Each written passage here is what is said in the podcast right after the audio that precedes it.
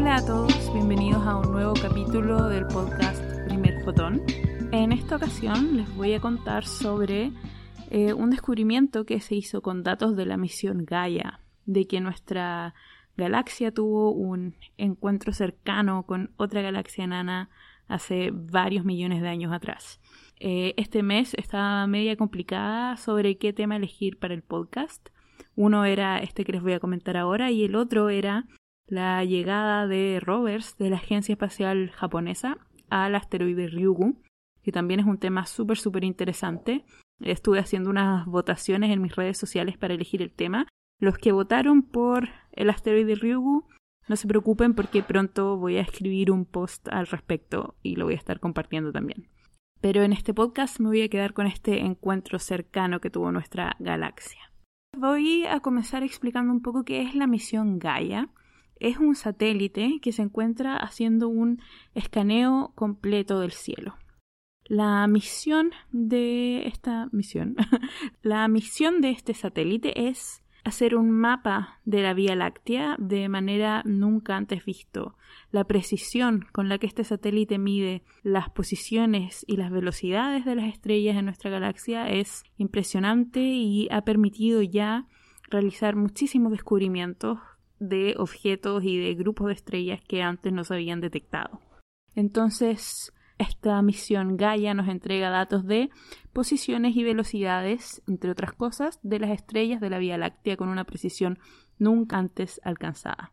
Entonces, utilizando estos datos, un equipo liderado por Teresa Antoja de la Universidad de Barcelona comenzaron a analizar la velocidad de las estrellas en el disco de nuestra galaxia. Nuestra galaxia, la Vía Láctea, es una galaxia espiral y tiene un disco muy delgado con respecto al tamaño de la galaxia. Entonces ellos comenzaron a estudiar las velocidades de las estrellas en este disco y descubrieron que ciertas estrellas del disco de la galaxia tenían velocidades verticales distintas a lo esperado. Las estrellas de nuestra galaxia se mueven en el plano de este disco, pero también tienen velocidades verticales, se mueven un poco hacia arriba y hacia abajo, todos estos movimientos nosotros los podemos determinar, podemos resolver las ecuaciones de movimiento de las estrellas, pero ellos encontraron que había ciertas estrellas cuyas velocidades en la vertical no correspondían a lo esperado. Cuando analizaron la distribución de estas estrellas y de sus velocidades, notaron que lo que veían era un efecto similar a cuando uno tira una piedra, por ejemplo, en un lago, y se forman estas ondas circulares, era un efecto similar, era ese tipo de movimiento el que parecían presentar estas estrellas. Obviamente, cuando uno encuentra algo tan extraño en sus datos, lo primero que hace es preguntarse, ¿están bien los datos o es esto un error? Hicieron muchas pruebas, pero como esta misión Gaia es tan importante, hay un equipo de cientos de personas encargados de que los datos sean correctos. Así que ellos hicieron sus propios análisis y determinaron que en verdad los datos estaban bien, el análisis matemático estaba bien, en verdad estaban estas ondas en el movimiento de estas estrellas. Entonces la interpretación que este equipo de astrónomos hizo fue que el disco de nuestra galaxia fue perturbado gravitacionalmente varios millones de años atrás. Ellos estiman que entre 300 y 900 millones de años atrás ocurrió esta perturbación. Pero claro, esto es algo muy extraño y uno se pregunta qué fue lo que generó esta perturbación. Por suerte, en este equipo de astrónomos que estaban trabajando en este descubrimiento, estaba una astrónoma, Amina Helmi, que había trabajado con una galaxia enana que se llama Sagitario esta es una galaxia enana. Las galaxias enanas son galaxias que tienen algunos cientos de millones de estrellas. Como comparación, nuestra Vía Láctea tiene entre 200 y 400 mil millones de estrellas.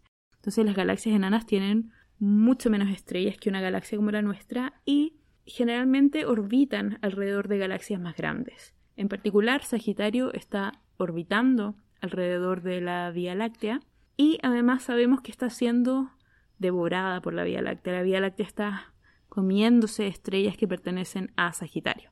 Entonces esta astrónoma que estaba en este equipo, que había trabajado también con estudios del movimiento de esta galaxia enana Sagitario, notó que el tiempo que ellos estimaron para cuando ocurrió esta perturbación en el disco corresponde con un momento en que la galaxia enana Sagitario estaba pasando muy cerca de la Vía Láctea. En esta órbita que Sagitario hace alrededor de nuestra galaxia, el mayor acercamiento que ha tenido en el último tiempo coincide justamente con la escala de tiempo en la cual estos astrónomos creen que ocurrió esta perturbación. Hablo de máximo acercamiento porque esto en verdad no fue un choque ni nada cercano, solamente fue eso, que el momento de la órbita de Sagitario en que se acercó más a la Vía Láctea. Así que es altamente probable que haya sido este acercamiento el que causó la perturbación en el disco de nuestra galaxia. Es un tema muy interesante y todo este tema de determinar con precisión la posición y las velocidades de las estrellas, lo que hace la misión Gaia, de repente puede sonar un poco aburrido, pero nos permite hacer estas cosas, nos permite estudiar nuestra galaxia, estudiar las velocidades y las posiciones de las estrellas y así construir la historia de nuestra galaxia. Porque todas estas perturbaciones que ocurren en nuestra galaxia o a escala más pequeña dentro de cúmulos estelares quedan en cierta forma grabados en la dinámica, en la velocidad y en las posiciones de las estrellas. Entonces, mientras tengamos más precisión de estos números, mientras podamos saber con mayor precisión las velocidades y las posiciones de las estrellas en nuestra galaxia, podemos también de manera más precisa construir la historia, la antigüedad de nuestra galaxia. Así que, por supuesto, esto es un tema súper interesante. Eh, los equipos que están trabajando en esto ahora van a seguir estudiando la distribución de estas estrellas y tratar de modelar mejor qué fue lo que ocurrió en este encuentro. Les voy a dejar en la descripción del capítulo el enlace a el paper original de la publicación, también hay varios comunicados de prensa y les voy a dejar toda la información en la descripción. Como les decía, también dentro de los próximos días espero publicar un artículo sobre la Agencia Espacial Japonesa y su llegada al asteroide Ryugu, que también es súper, súper interesante.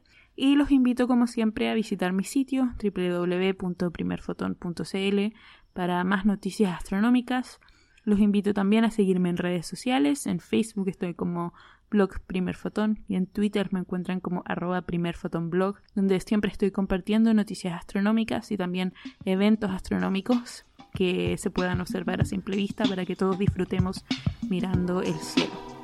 Muchas gracias por escuchar y los espero para un próximo capítulo de Primer Fotón.